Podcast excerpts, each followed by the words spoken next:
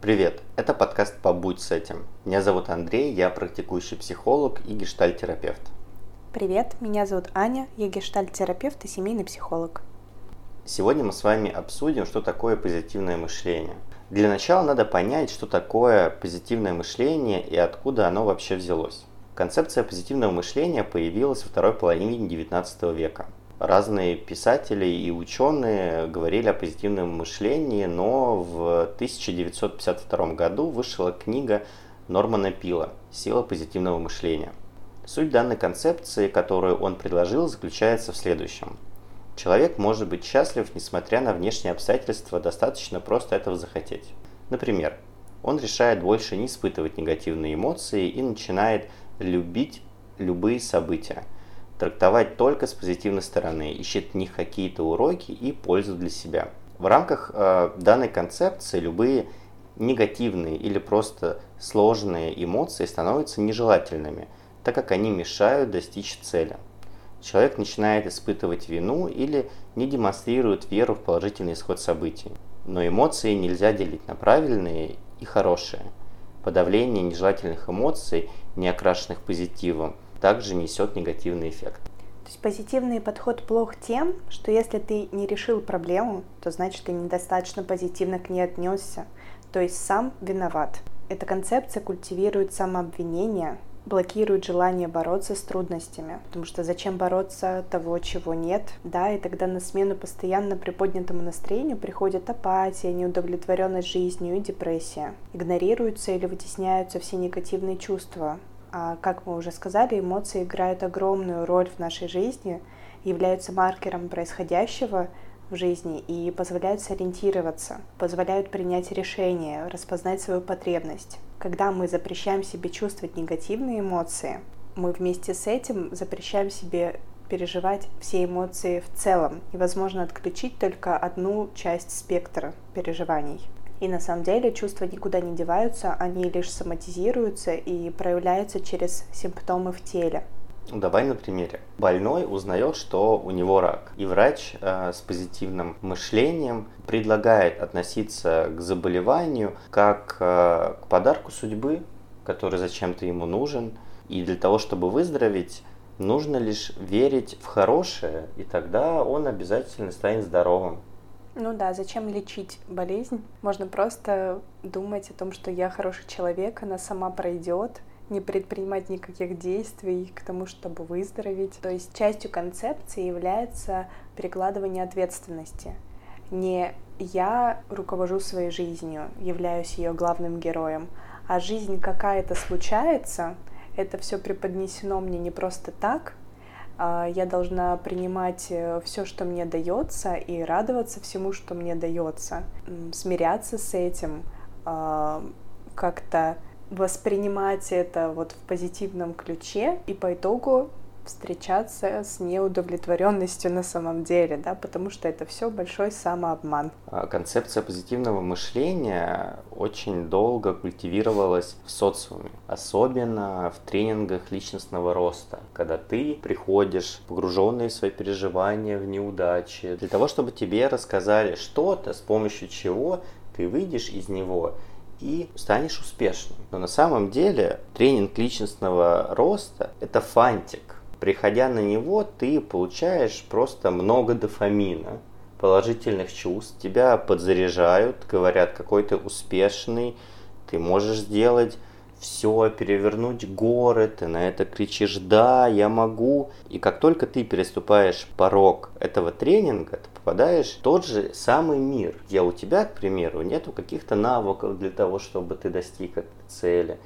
Ты там не можешь справляться с какими-то чувствами, и это то, что не позволяет тебе достичь цели. И тогда позитивное мышление действует на тебя негативно. Можно впасть из-за этого в дикую депрессию, в апатию, потому что тогда окажется, что я никчемный, я никакой, я ничего не умею. Стоит сказать, что наш мозг в первую очередь заботит безопасность, это база. А безопасность, как это неудивительно, основывается на пессимизме. То есть э, я вижу тучу, я вижу 10 туч. Ага, ну кажется, стоит перестраховаться и, может быть, взять с собой зонтик. а может быть это больше, чем просто туча, может быть грядет буря, да, и у нее какие-то есть последствия, и тогда я могу подумать об этих последствиях, как-то адаптироваться, чтобы совершить действие, там, добраться до работы, да, я могу выбрать тогда способ, как мне лучше добраться до работы, э, более оптимальный, э, не промокнуть, не заболеть, как-то о себе позаботиться.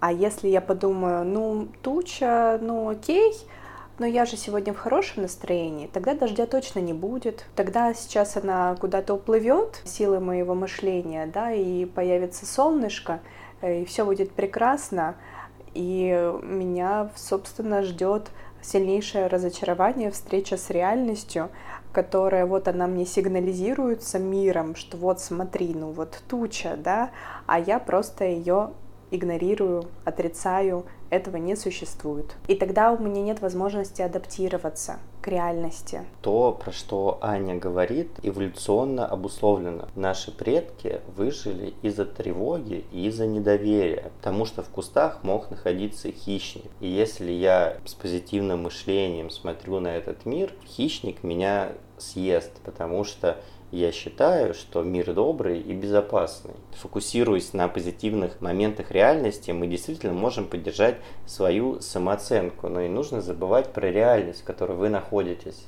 А реальность может быть такая, что умер человек, вы серьезно заболели, случилось, правда, горе, тяжелые обстоятельства, и с этим стоит считаться, а не размышлять, ну, все фигня, главное думать позитивно, улыбаться, не грустить, да, я просто буду счастлив, э, хоть мне чертовски грустно, тяжело, болезненно. И э, такие же идеи можно начать распространять на других людей. Ну, в общем, вы встретитесь, э, я думаю, с серьезной агрессией в свой адрес тогда. Потому что это про неуместность, про непереносимость страданий другого человека на самом деле, что я не выдерживаю эти чувства про обесценивание переживаний и проблем окружающих. И для людей в сложной жизненной ситуации все это выглядит просто как издевательство. То, про что говорила Аня, называется токсичный позитив. Он заставляет подавлять эмоции. Мы чувствуем себя виноватыми, если испытываем что-то негативное, возникает чувство стыда. Также излишний оптимизм мешает бороться. Обычно несправедливость вызывает такие эмоции, как гнев и желание защищаться. При токсичном позитиве происходит искажение эмоций когда несправедливость не воспринимается как что-то плохое. Токсичный позитив становится барьером для объективности.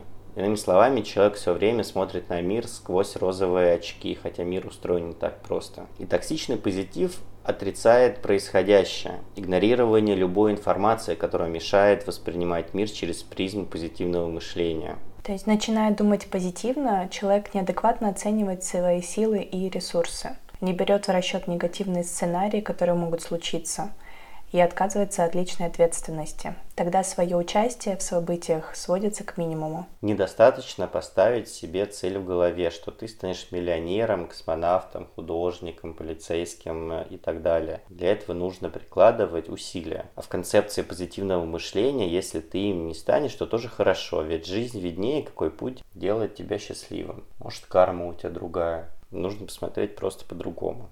Позитивное мышление негативно влияет на самооценку.